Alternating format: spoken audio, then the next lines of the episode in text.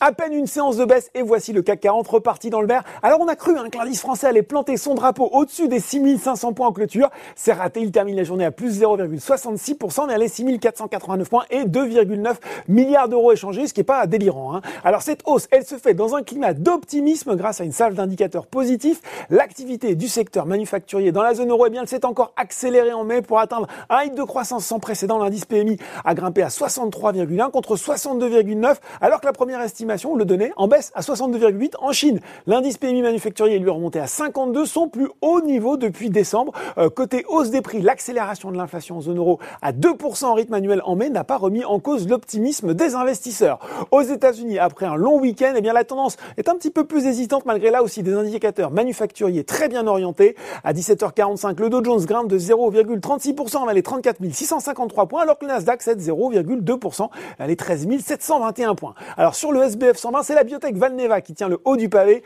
Goldman Sachs a débuté le suivi avec une recommandation à achat, un objectif de cours de 14 euros. Il salue le potentiel d'un acteur établi des vaccins avec un portefeuille de produits en développement bien avancé.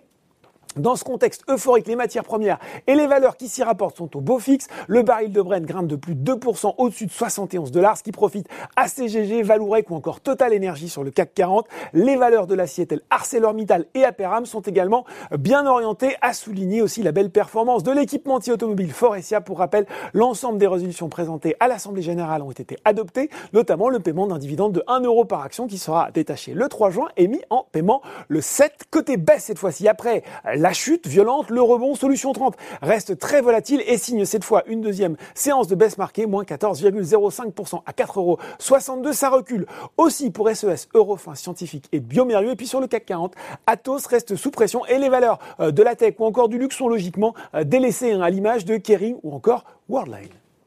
Voilà, c'est tout pour ce soir. En attendant, n'oublie pas tout le reste de l'actu éco et finance et sur Boursorama.